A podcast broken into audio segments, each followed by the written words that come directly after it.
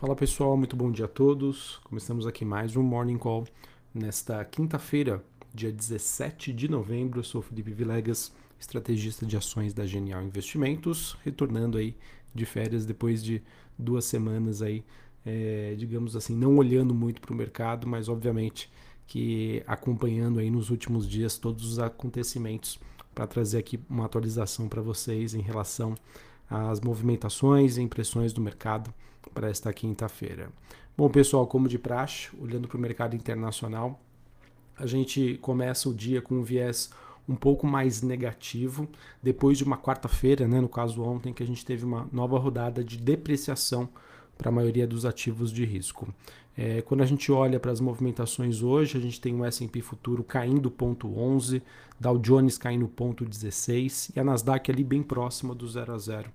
É, no caso, o mercado né, que segue acompanhando é, sinais é, econômicos mistos sobre a saúde da economia americana e também como isso vai impactar sobre as decisões é, de política monetária que serão praticadas aí pelo Fed nas próximas reuniões dado que o mercado entendeu e começou a precificar a possibilidade de uma redução aí no ritmo de elevação da taxa de juros. A maioria das expectativas hoje do mercado se concentram em uma alta de 0,5% na próxima reunião do Fed, levando em consideração que a última reunião houve um aumento de 0,75. Para que isso aconteça, para que isso seja efetivado, obviamente que é, a precisaria ter um sentimento de que a economia americana né, estaria esfriando e com os dados mais fortes que foram divulgados recentemente, isso acaba diminuindo as expectativas para que o BC americano consiga encerrar o seu ciclo de alta de juros mais cedo do que o esperado. Para hoje, quinta-feira, é, nos Estados Unidos, às 10h30 da manhã, a gente vai ter a divulgação de novos pedidos de seguro-desemprego, referente aí à última semana é, agora do mês de novembro, e também dados sobre início de alvarás de moradias. Ao longo do dia, nós teremos diversos dirigentes do Fed, dentre eles né, o James Bullard, a Loretta Master, é, que falam então nesta quinta-feira, e nós teremos também o presidente do Fed, o Jeremy Powell, participando de algum evento, mas não, não obviamente deve falar aí sobre política monetária. Importante dizer que ontem a, pre, a, presidente do Fed de São Francisco, a Mary Daly, ela disse que uma pausa no aumento das taxas de juros ainda estão, ainda acabam sendo uma opção entre aspas, né, fora da mesa. E a gente também teve o Goldman Sachs aumentando as suas expectativas para a taxa de juros terminal dos Estados Unidos para 5,25 aí no topo da faixa, uh, sendo que o estimado anteriormente é que a taxa de juros por lá iria chegar no máximo em 5%. Obviamente que é, com o aumento dessas expectativas, isso acaba é, pressionando aí os resultados das empresas, as empresas nos Estados Unidos que já vêm começando a ter uma fraqueza nos seus indicadores, nas suas, nos seus resultados, e também acho que durante as minhas férias aí, durante a minha ausência, é, percebi que um dos grandes destaques da temporada de balanços, mais do que os resultados, acabaram sendo os anúncios de demissões que diversas empresas e até mesmo grandes empresas estão fazendo aí com o objetivo de cortar custos. Se uma grande empresa então está cortando custos, é obviamente isso acontece diante de um cenário mais desafiador à frente, levando em consideração uma expectativa de menor demanda e também que o custo de financiamento, né, do seu crescimento de longo prazo hoje está muito mais caro. Tá bom? Então, por conta disso, acho que um dos destaques que eu trago para vocês aí durante a minha ausência do mercado norte-americano foi essa expectativa dos investidores numa redução do pace em relação à taxa de juros e o, a, as demissões que acabam acontecendo envolvendo grandes empresas. Sobre a Europa, pessoal, nesta manhã a gente tem Londres caindo 0,41, Bolsa Francesa caindo 0,60 e a Bolsa de Frankfurt na, é, na Alemanha subindo 0,14.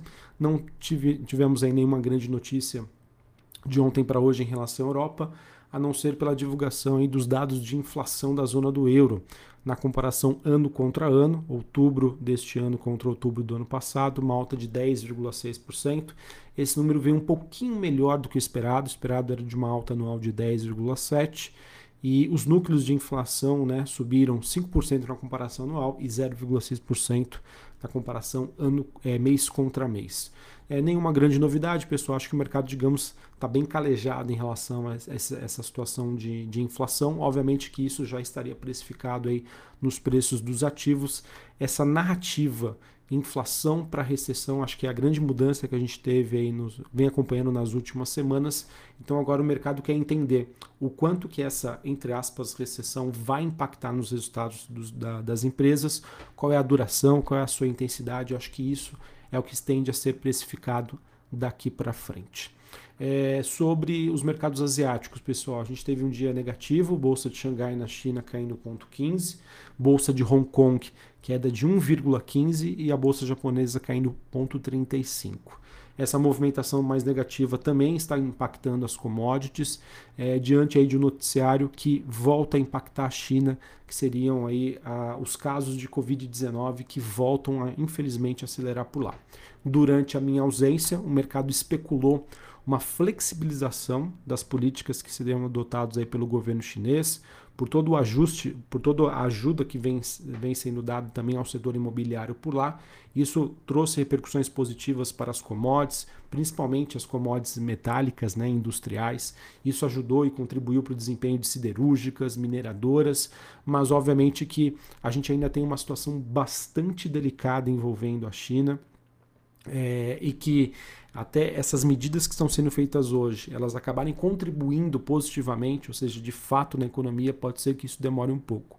Então, vamos acompanhar essa situação, inclusive, né, se vale a pena ou não é, ter essa classe de ativos, né, é, empresas ligadas a commodities metálicas na, nas carteiras.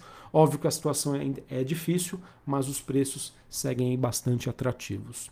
Sobre as commodities em específico, né, a gente tem hoje o petróleo caindo 0,82, o contrato negociado em Nova York, 85 dólares o barril. Mercado, obviamente, preocupado né, com as perspectivas de demanda, levando em consideração essa situação na China e também por conta aí das tensões geopolíticas né, que ainda seguem impactando os mercados. O mercado ainda é de olho, infelizmente, no conflito entre Rússia e Ucrânia.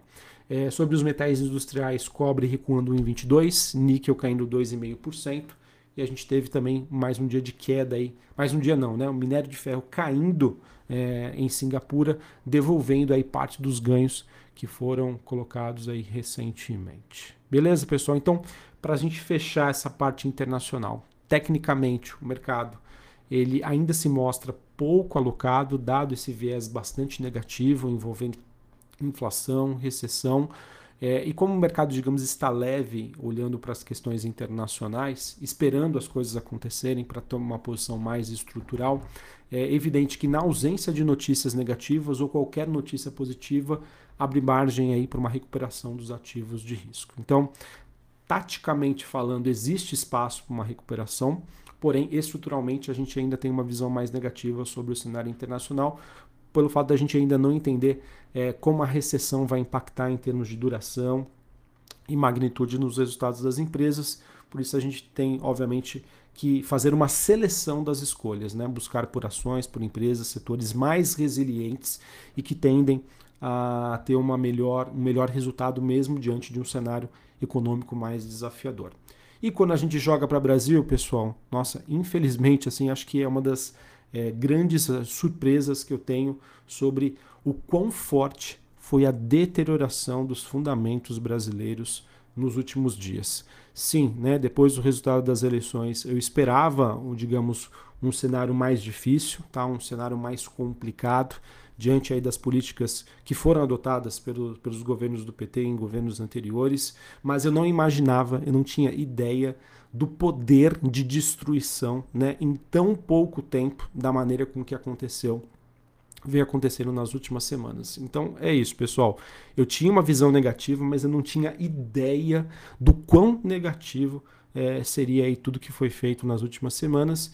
E eu acabo voltando aí é, a comentar aqui no meu podcast, é, depois aí de uma notícia bastante importante, né, em que nós tivemos é, finalmente aí a PEC da transição sendo entregue aí no Congresso, ela que sugere né, tirar ah, o Bolsa Família do teto indefinitivamente. Tá?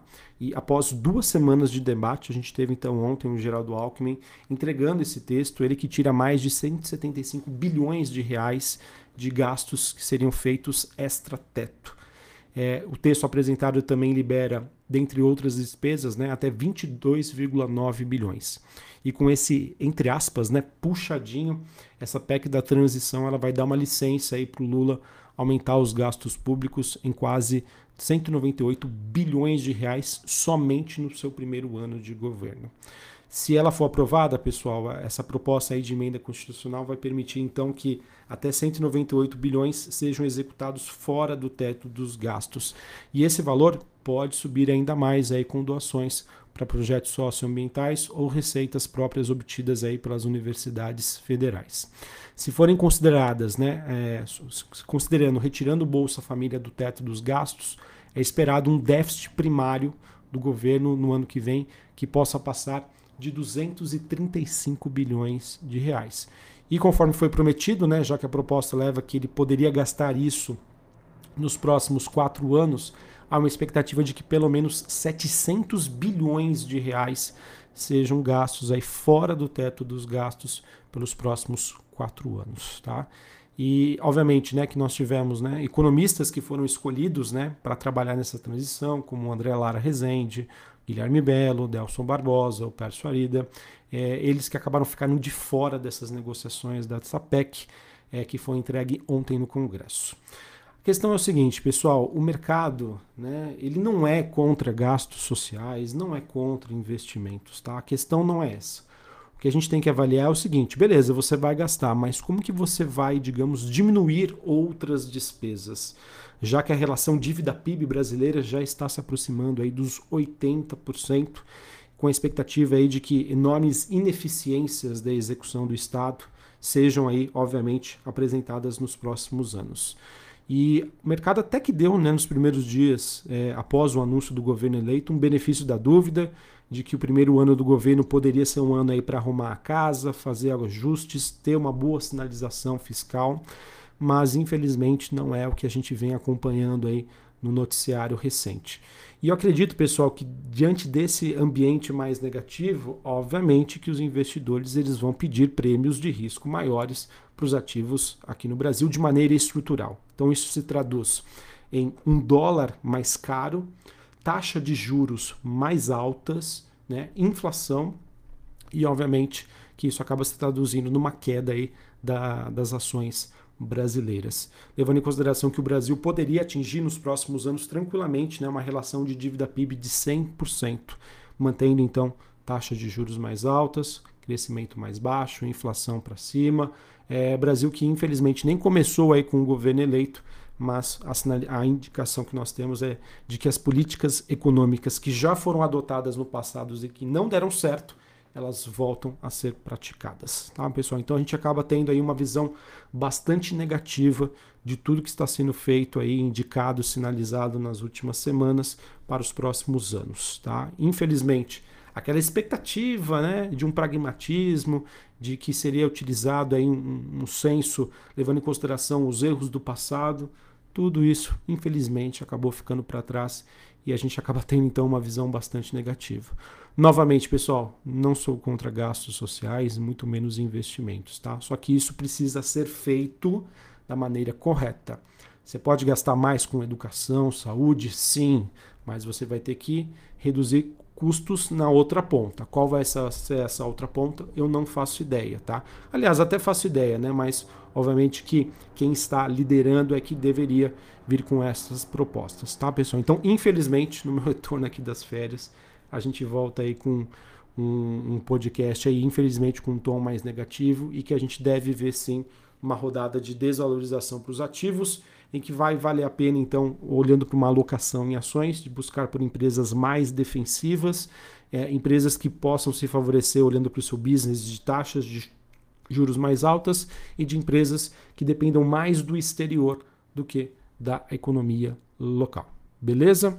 Para encerrar aqui falando sobre o noticiário corporativo, o B3 é, informou ontem né, sua, sua, sua prévia operacional.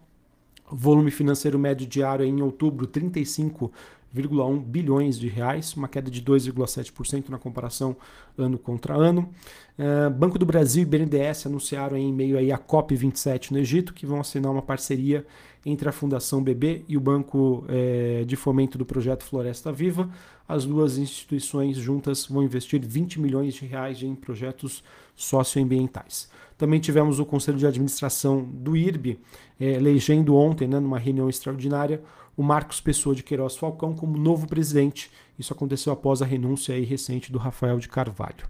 E a Petrobras que anunciou aí uma redução de 5,2% no preço médio do GLP, que é o gás de cozinha, válido a partir de hoje, dia 17 de novembro. E uma notícia positiva, né, pessoal? Inflação IGP-10 teve uma deflação aí de 0,59, maior, esse número veio né, melhor do que o esperado, esperado uma queda de 0,51, mas isso o mercado nem vai olhar, tá? vai deixar de lado diante aí do noticiário envolvendo as decisões que estão sendo feitas aí pelo governo eleito e que, de acordo com o que aconteceu no passado, vão trazer, infelizmente, aí o, aquele fantasma né, de baixo crescimento econômico, taxa de juros muito alta, o Brasil aí voltando a ser o paraíso do rentista.